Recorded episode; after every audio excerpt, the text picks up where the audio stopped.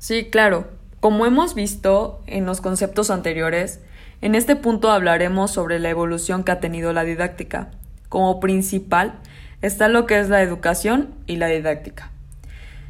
Ya que hemos estado refiriéndonos a la evolución, podemos decir que la educación de antes y de la actualidad cambió, ¿verdad?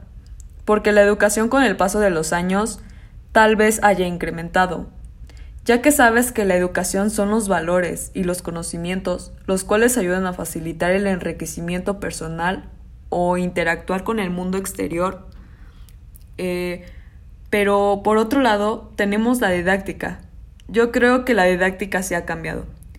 Si hablamos sobre el material didáctico, ahora contamos con más opciones para aprender, más material didáctico, eh, no sé, cada día evoluciona en el sentido que encuentran nuevas formas o maneras de incrementar la facilidad de enseñanza y de aprendizaje.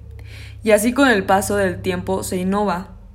Cada vez desarrollan estrategias y nuevas formas de comprender y desarrollar la educación.